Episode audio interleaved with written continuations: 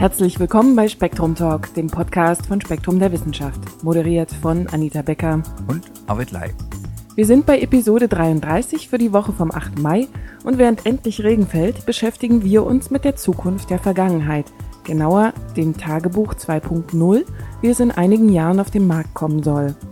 Weiter erwarten Sie heute eine Rezension und aktuelle Nachrichten, beides aus der Redaktion von Spektrum Direkt. Erinnerung total so ein Artikel von Gordon Bell und Jim Jammel in der Mai-Ausgabe von Spektrum der Wissenschaft. Die Autoren beschreiben darin das Projekt My Life Bits von Microsoft Research. Ziel ist es, den Alltag des Einzelnen möglichst umfassend zu dokumentieren und so für ihn selbst und die Nachwelt zu erhalten. Arvid Lai hat sich darüber mit Spektrum-Redakteur Christoph Pöppe unterhalten. Zuerst mal ist es sehr schön, Sie wieder im Spektrum-Talk zu haben. Guten Tag, Herr Pöppe. Einen schönen guten Tag, Herr Lai. Erinnerung total. Auf diesen Artikel gab es zahlreiche Leserbriefe. Aber eigentlich geht es doch nur um ein technisch hochgerüstetes Tagebuch, oder? Äh, ja, aber dieses Tagebuch ist so viel besser als alles das, was man an Tagebüchern kennt, dass es eine neue Qualität gewinnt. Und diese neue Qualität ist ja auch offensichtlich das, was viele Leser äh, sehr irritiert. Und ich kann diese Irritation auch durchaus nachvollziehen. Wie muss ich mir das vorstellen? Was kann dieses Tagebuch? Dieses digitale Tagebuch nimmt zunächst alles auf, was es mit erträglichem Aufwand aufzunehmen gibt. Das heißt, es schneidet jedes Telefongespräch mit, was ich führe. Es verfolgt meine Bewegungen am Computer, insbesondere die Webseiten, die ich mir anschaue. Äh, ich nehme an, es würde auch mit mir zusammen die Tageszeitung lesen und alles aufnehmen, was da drin steht. Es würde jedes Buch, das ich lese, mitlesen und hinterher wissen, äh, welche Seiten ich bis wohin gelesen habe. Ähm, es würde meinen Gesprächen zuhören, wenn ich das will. Und vor allen Dingen würde eine Kamera, die um meinen Hals baumelt, jedes Mal äh, ein Bild machen, wenn diese Kamera aufgrund gewisser Indizien auf die Idee kommt, es könnte etwas Interessantes da sein. Eines der Indizien ist ein plötzlicher Lichtwechsel. Das passiert immer dann, wenn ich einen Raum betrete oder ihn verlasse. Es könnte ja sein, dass sich da äh, vor meinem Auge eine vollkommen neue Szene auftut. Oder menschliche Wärme in meiner Nähe, was sehr wörtlich zu verstehen ist. Es könnte ja in diese Kamera ein Temperatursensor eingebaut sein, der immer dann, wenn er Körperwärme in erreichbarer Nähe verspürt, die entsprechende Person ablichtet. Im Endeffekt würden da sehr, sehr viele Bilder zustande kommen, von denen vielleicht 10 Prozent bei der ersten Durchsicht sich als in irgendeinem Sinne brauchbar erweisen. Und der Artikel beschreibt, wie Microsoft sich ein solches Tagebuch vorstellt. Äh, das ist anzunehmen. Äh, in erster Linie äh, beschreibt der Artikel, wie seine Autoren Jim Bell und Gordon Jamel sich dieses Tagebuch vorstellen, aber sie arbeiten für Microsoft Research und es wäre albern, nicht zu glauben, dass Microsofts Vorstellungen da eingegangen sind. Herr Peppe, was brauche ich denn an Technik, um mein Leben zu digitalisieren? Hm, das, was der Normalverbraucher für das Schwierigste hält, ist mittlerweile das Einfachste, nämlich den schieren Speicherplatz bereitzustellen, den diese Aufzeichnung in Anspruch nimmt. Die Speicherkapazitäten sind in den letzten Jahren ins Gigantische gewachsen. Und in dem Artikel wird uns vorgerechnet, dass man für in zehn Jahren für, sagen wir, 100 Euro eine Festplatte wird kaufen können, die man in seinem Leben nicht wird füllen können. Und wenn man sein Leben nichts anderes tut, als fernzusehen. Was so ungefähr das auf, die aufwendigste Form der, äh, des Dateninputs ist. Das klassische Tagebuch hat verglichen damit einen vernachlässigbaren Speicherplatzbedarf. Und äh, selbst wenn man 100 Fotos pro Tag schießt, wird das auf dieser Festplatte nicht groß auffallen. Als elementar erscheint mir eine wirklich ausgereifte Suchfunktion. Das müsste ja, wie im menschlichen Hirn auch, der Flaschenhals sein, oder? Das sieht im Moment so aus. Die technische Frage, wie man die Daten herbeischafft, scheint in irgendeinem Sinne lösbar. Die Tatsache, dass es sich um eine ungeheure Menge an Daten handelt, wird zunächst die Speicherkapazität nicht überfordern. Die interessante Frage ist, wie man aus dieser unglaublichen Menge an Daten irgendetwas Brauchbares wiederfindet. Dazu gibt es die klassischen Suchfunktionen und die neuen Suchfunktionen, die die Autoren mit Mitteln der künstlichen Intelligenz erst noch bereitstellen wollen. Klassische Suchfunktionen, äh, das wäre das, was Google und andere Suchmaschinen auch können. Man gibt ein Wort ein und fragt die Maschine, in welchem Dokument dieses Wort vorkommt. Das ist einfach für Dokumente, die bereits digital vorliegen. Das wird bereits schwierig bei dem Buch, das ich gelesen habe und von dem der Computer vielleicht nur ein gescanntes Abbild hat. Dann müsste nämlich die Software unseres digitalen Gedächtnisses dieses gescannte Abbild zunächst aufarbeiten, um einzelne Worte daraus wiederzufinden. Ganz schwierig wird es bei gesprochener Sprache, denn die Übertragung von gesprochener in geschriebene Sprache ist nach wie vor nicht einfach. Vor allen Dingen, wenn äh, unser Gesprächspartner am Telefon unsäglich genuschelt hat. Nun führt das ganze Projekt bei vielen Menschen und auch bei mir zu nahezu automatischem Skeptizismus. Das ist nicht nur Big Brother. Zum Beispiel beschränkt sich ja das Monitoring nicht auf biografische, sondern auch auf gesundheitliche Daten. Das hat mit Erinnerung nicht mehr so viel zu tun. Sieht mir auch irgendwie nach einem Added Feature aus. Nach einem typischen Zusatznutzen aus der Marketingabteilung. Das glaube ich noch nicht mal. In meinen Augen ist die medizinische Überwachung noch das am wenigsten problematische an der ganzen Sache. Äh, wenn jemand permanent meinen Blutdruck und meine Sauerstoffaufnahme und solche Dinge misst, dann äh, ist da wenig gegen einzuwenden, aus meiner Sicht, selbst wenn meine Krankenversicherung irgendwann dahinter kommt. Die merkt es so oder so. Äh, spätestens, wenn ich Probleme mit meinem Blutdruck habe. Ähm, es wird etwas schwieriger mit meinem Essverhalten, was ich selber als nicht ganz unproblematisch empfinde. Und das gilt für die anderen Überwachungsideen auch. In dem Artikel ist ja ein Beispiel, wo der Herr des Hauses darauf aufmerksam gemacht wird, dass er zu viel Zeit für die Korrespondenz mit einem unwichtigen Kunden aufwendet. Oder wo man sich mit dem Sohn der Familie darüber streitet, dass er seine Hausaufgaben nicht ordentlich macht. Wenn man das noch ein bisschen weiter spinnt, dann läuft das auf eine verschärfte Form der Selbstüberwachung hinaus. Ich kann mühelos nachchecken, wie viel Zeit ich in den letzten Wochen mit unwichtigem Tun verschwendet habe. Vielleicht wird mir sogar eine solche Selbstkontrolle vom Programm aufgedrängt. Das kommt dann jeweils darauf an, was Microsoft davon für richtig hält und äh, vielleicht ist dieser Teil des Programms ja abschaltbar oder auch nicht. Jedenfalls denke ich, dass das nur was ist für Leute, die dem Gedanken der lückenlosen Selbstkontrolle etwas abgewinnen können. Insbesondere ist es nichts für Leute, die gerne mit einem gewissen Selbstbetrug leben. Leider gilt das für die überwiegende Mehrheit der Bevölkerung.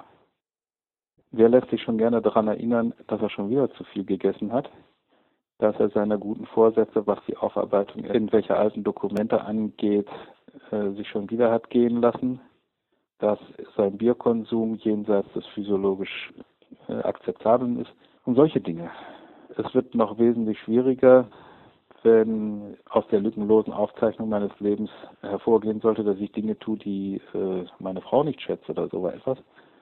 Und man würde sicher diese lückenlosen Aufzeichnungen für gewisse Zeiträume abschalten können, äh, was dann erst recht misstrauische Nachfragen provozieren würde. Wird also nicht ganz unproblematisch. Das bringt uns ja nahtlos zum Missbrauch. Womöglich ist Ihre Frau das geringste Problem, das Sie haben mit all diesen gesammelten Daten. da möchte ich jetzt nicht so sehr in die Einzelheiten gehen. okay, dann kommen wir doch nochmal auf das Stichwort Big Brother zurück. Ja, äh, natürlich würde ein Gericht daraus bestehen, Zugang zu diesen Daten zu erhalten. Ähm, selbst wenn ich die zunächst freiwillig gesammelt habe, würde ich mich auf die Dauer nicht dagegen wehren können, sie rauszurücken. Und natürlich würde ich, äh, wenn ich dann panikartig meine gesamte Vergangenheit löschen würde, mich den wildesten Verdächtigungen aussetzen. So viel ist klar. Noch stelle ich mir das System ja so vor, dass ich irgendwann beschließen kann, äh, meine Vergangenheit komplett zu löschen und dass sie dann auch auf allen Backup-Servern und auch auf dem Server der Firma, die bisher meine Daten gespeichert hat und der auf den Bahamas steht, damit die heimischen Gerichte da nicht drankommen, dass auch da die Kopie verschwunden ist. Denn mit dem Server auf den Bahamas, da ist, das ist ja so eine Sache, da kommt dann vielleicht äh, das Gericht nicht dran. Aber nehmen wir mal an, ich bin prominent, dann wird ein Paparazzo eine Möglichkeit finden, an meine geheimsten Gedanken zu kommen, vielleicht auch ein Geheimdienst. Und wenn ich nicht so vorsichtig mit meinen Daten bin, dann gibt es vielleicht auch andere Leute, die daraus die merkwürdigsten Schlüsse ziehen. Kommen wir zu den Leserbriefen. Rudolf Marti bemerkt, dass dieser höhere Schwachsinn gemeinsam mit dem Roboterartikel von Bill Gates nicht wirklich wissenschaftlich sei und den Spektrum nichts zu suchen hätte. Ja, und dazu gibt es zweierlei zu sagen. Erstens, ich halte das sehr wohl für Wissenschaft. Die Aufgabe, die gesammelten Erinnerungen eines Menschen zu speichern und so aufzubereiten, dass sie verfügbar sind, halte ich ohne weiteres für ein wissenschaftliches Problem. Für diskutabler halte ich die Frage, ob so etwas wünschenswert ist. Ich habe dazu selber noch keine klare Antwort. Man kann sich sehr wohl auf den Standpunkt stellen, dass, man, dass es Wissenschaft gibt, die man zweckmäßig nicht betreiben sollte. Vergleichbar der Forschung im Bereich Kernwaffen, wenn auch längst nicht so explosiv. Ähm, es stellt sich drittens die Frage, ob die geschäftlichen Interessen der Firma Microsoft und unsere journalistische Aufgabe da in einer üblen Weise in Konflikt geraten.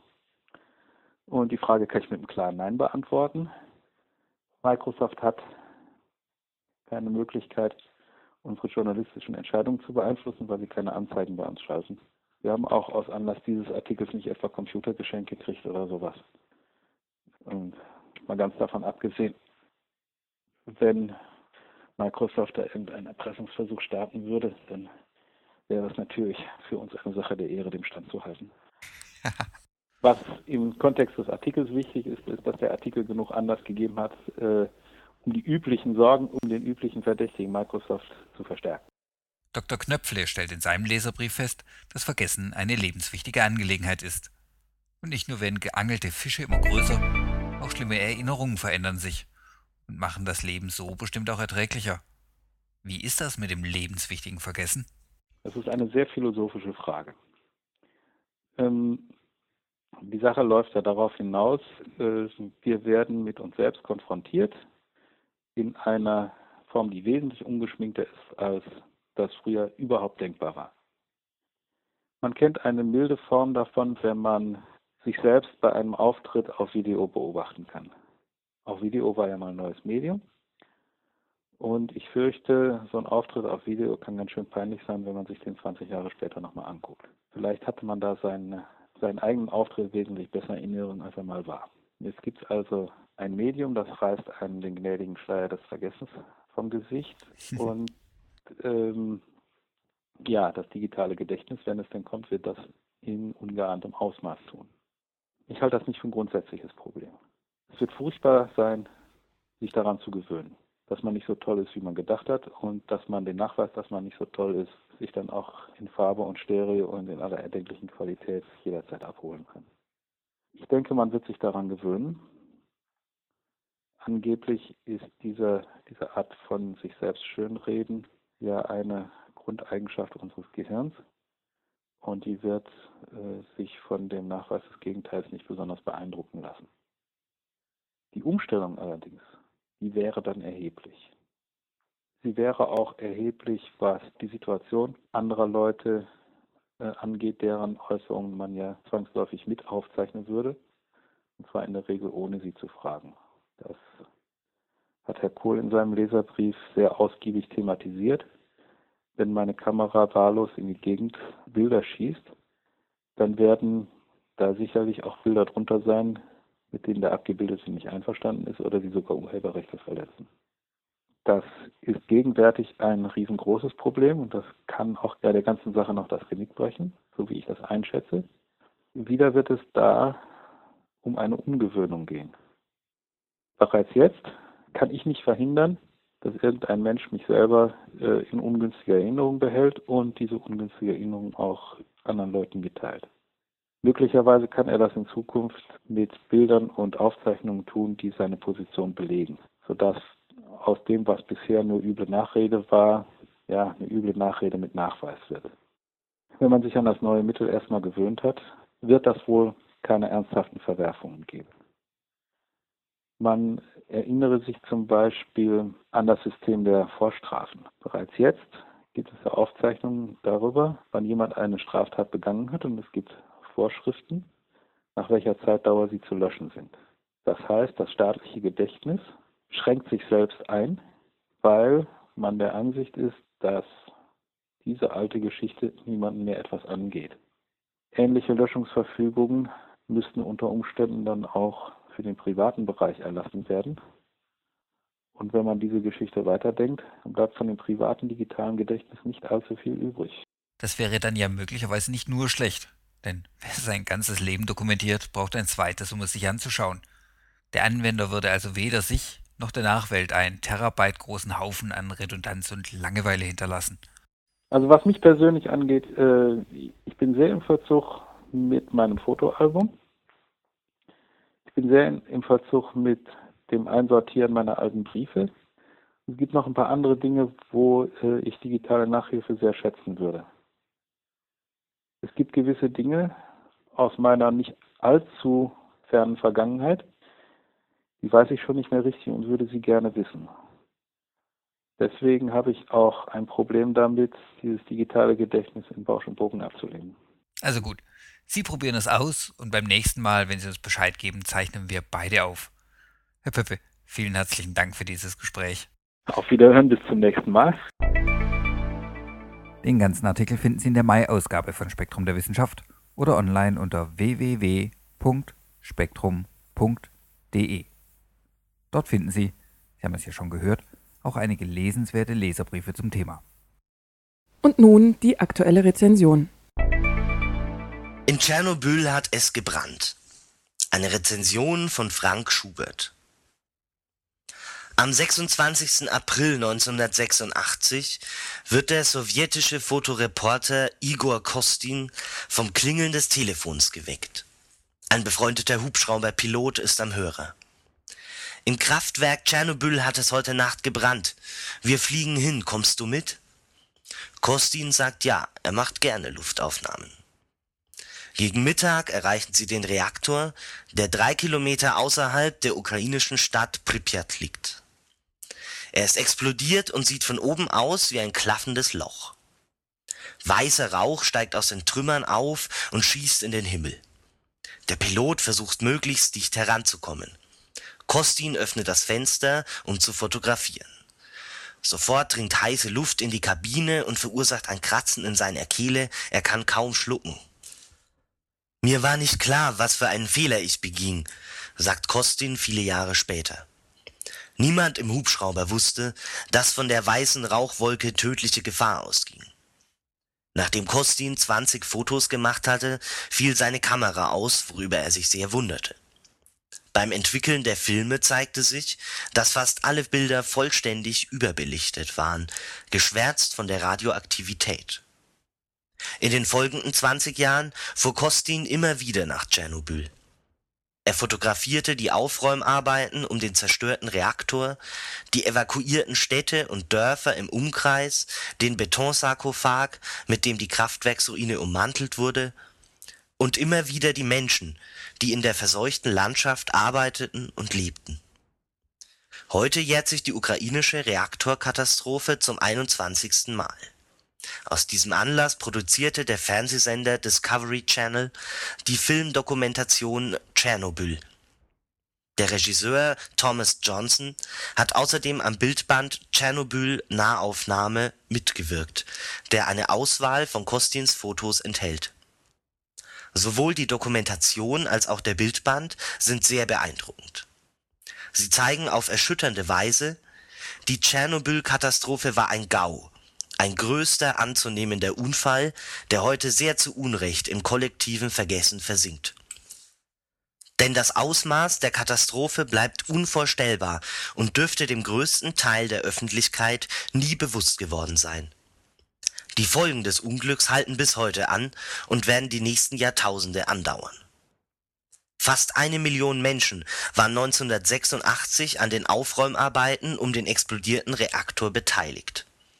Die meist jungen Liquidatoren, Hubschrauberpiloten, Soldaten, Reservisten, Bergmänner, Feuerwehrleute, Zivilisten sollten die Folgen des Unfalls liquidieren, die Trümmer des Reaktors einsammeln, das verseuchte Land reinigen, die Reaktorruine mit einer Schutzhülle umgeben. Sie wurden aus der gesamten ehemaligen Sowjetunion nach Tschernobyl gekarrt, um gegen die Strahlung zu kämpfen. Viele bezahlten diesen Kampf mit ihrem Leben. Vermutlich waren es Zehntausende. Eine aussagekräftige Statistik dazu gibt es nicht. Die Überlebenden sagen heute, irgendjemand musste es tun. Und das ist die bittere Wahrheit, wie die Dokumentation und der Bildband zeigen. Jeder Windstoß wirbelte radioaktiven Staub in die Atmosphäre, der anschließend um die ganze Welt verteilt wurde. Und die Reaktorruine setzte Tag für Tag strahlenden Rauch frei. Es gab keine andere Möglichkeit, als die radioaktiven Trümmer einzusammeln, zusammen mit dem Reaktor zu versiegeln und die Landschaft großflächig zu dekontaminieren. Man versuchte, hierfür Roboter einzusetzen, ohne Erfolg, die Schaltkreise der Maschinen hielten der Strahlenbelastung nicht stand. Unterdessen rannte die Zeit davon. Was nur wenige wissen, es drohte eine zweite Explosion in Tschernobyl. Sie wäre wesentlich schlimmer ausgefallen als die erste. Hätte sie stattgefunden, wäre Europa zum großen Teil unbewohnbar geworden. Es ist dem Einsatz der Liquidatoren zu danken, dass diese zweite Explosion ausblieb und die Reaktorruine mit einem Betonsarkophag ummantelt wurde. Darauf weisen der Film und das Buch immer wieder hin. Gleichzeitig prangern sie an, wie die offiziellen Stellen mit den Liquidatoren umgingen. Die Menschen, die am Sarkophag von Tschernobyl arbeiten, haben keinen Namen, schreibt Kostin. Sie kommen in keinem Register vor. Die Statistiken ignorieren sie. Man betrachtet sie als Versuchskaninchen. Die Sowjets, das zeigt Tschernobyl sehr deutlich, versuchten von Anfang an, die Auswirkungen der Katastrophe systematisch zu vertuschen. Und sie hatten anscheinend Erfolg damit. Weil statistische Erhebungen über die Opfer weitgehend fehlen, wird wohl niemand je die ganze Wahrheit über Tschernobyl herausfinden. Doch leider tat sich auch der Westen in dieser Hinsicht unrühmlich hervor. Auf der ersten Tschernobyl-Konferenz Ende August 1986 in Wien sagten sowjetische Wissenschaftler, sie rechneten in den kommenden Jahrzehnten mit 40.000 Krebstoten infolge des Unfalls. Diese Zahl wollten einige Verantwortliche Westeuropas nicht akzeptieren. Als die Konferenz endete, sprach man von nur 4.000 Toten eine Zahl, die noch heute von offizieller Seite genannt wird. Zu den Gegnern einer transparenten Politik gehörte auch der damalige französische Gesundheitsminister Pierre Pellerin, der 1986 öffentlich bestritt, dass die radioaktive Wolke über sein Land gezogen sei. Sowohl die Dokumentation Tschernobyl als auch der Bildband Tschernobyl Nahaufnahme sind sehr empfehlenswert, denn sie folgen nicht nur den damaligen Ereignissen, sondern zeigen auch, dass die verstrahlten Landschaften noch lange Zeit unbewohnbar bleiben werden. Schließlich haben die freigesetzten Radioisotope eine Halbwertszeit von vielen tausend Jahren. Die größte Reaktorkatastrophe der Geschichte, das tritt deutlich hervor, wird auch die künftigen Generationen prägen. Eine Botschaft, die gerade heute wieder betont werden muss, in einer Zeit, wo die Supermächte fleißig ihre Nuklearwaffenarsenale modernisieren und über den Einsatz von sogenannten taktischen Atomwaffen nachdenken. Damit kommen wir zu den Nachrichten aus der Redaktion von Spektrum Direkt.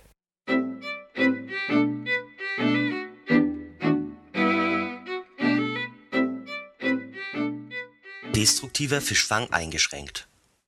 Die Anrainerstaaten des Südpazifiks haben sich während eines Treffens im chilenischen Renaca auf ein weitgehendes Verbot von Grundschleppnetzen auf hoher See in einem Gebiet geeinigt, das vom Äquator bis zur Antarktis und von Australien bis Südamerika reicht. Vorerst gilt die Regelung aber nur für staatenlose Gewässer außerhalb der jeweiligen Hoheitsgebiete. Ein gutes Viertel der weltweiten Meeresfläche wird damit wohl zukünftig von dieser zerstörerischen Fischfangmethode verschont bleiben.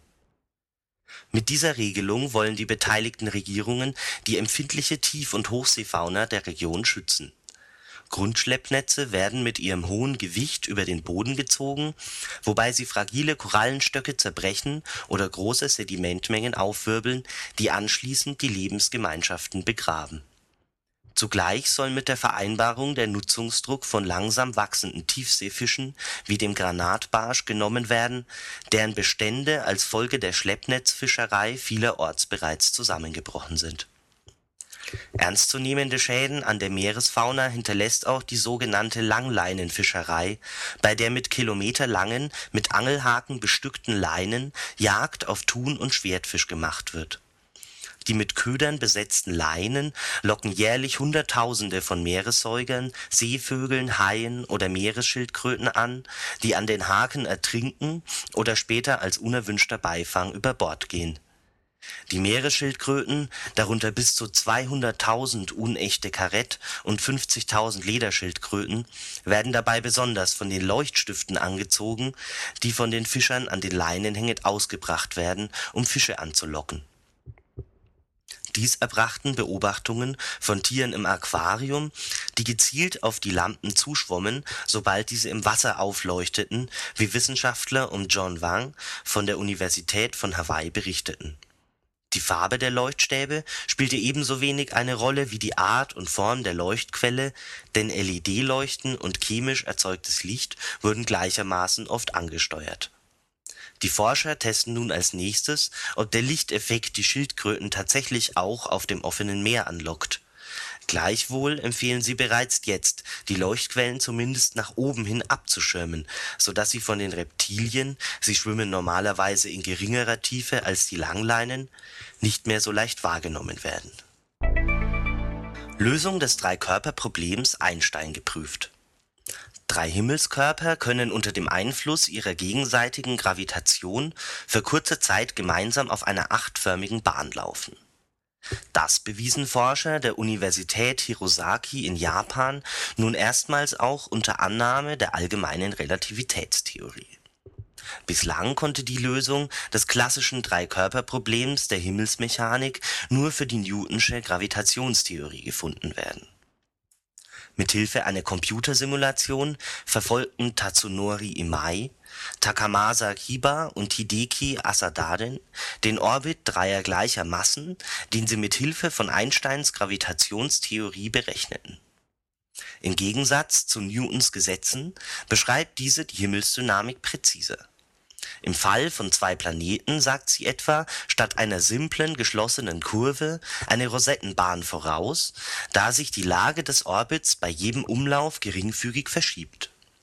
Auch für drei gravitativ gebundene Planeten oder Sterne gäbe es geringe Abweichung von den Newtonschen Vorhersagen mit den richtigen Startpositionen und Geschwindigkeiten gelang es den Forschern jedoch, die aus Einsteins Theorien resultierenden Korrekturen zu kompensieren und den achtförmigen Orbit in ihrer Simulation für etwa zehn Umläufe stabil zu halten. Im Universum Himmelskörper zu beobachten, die einer solchen Bahn folgen, dürfte damit sehr unwahrscheinlich sein Laut Newtons Gravitationstheorien könnten drei Planeten gleicher Massen unendlich lange auf einer achtförmigen Bahn laufen. Das Dreikörperproblem zählt zu den schwierigsten mathematischen Problemen. Besonders periodische Bahnen, auf denen sich die Massepunkte nach einer gewissen Zeit wieder durch ihre Ausgangsposition bewegen, sind schwer zu finden im Sonnensystem sind stabile Bahnen nur möglich, weil die Masse der Sonne die der Planeten um ein Vielfaches übersteigt und der Einfluss benachbarter Himmelskörper auf die einzelnen Bahnen daher zu vernachlässigen ist.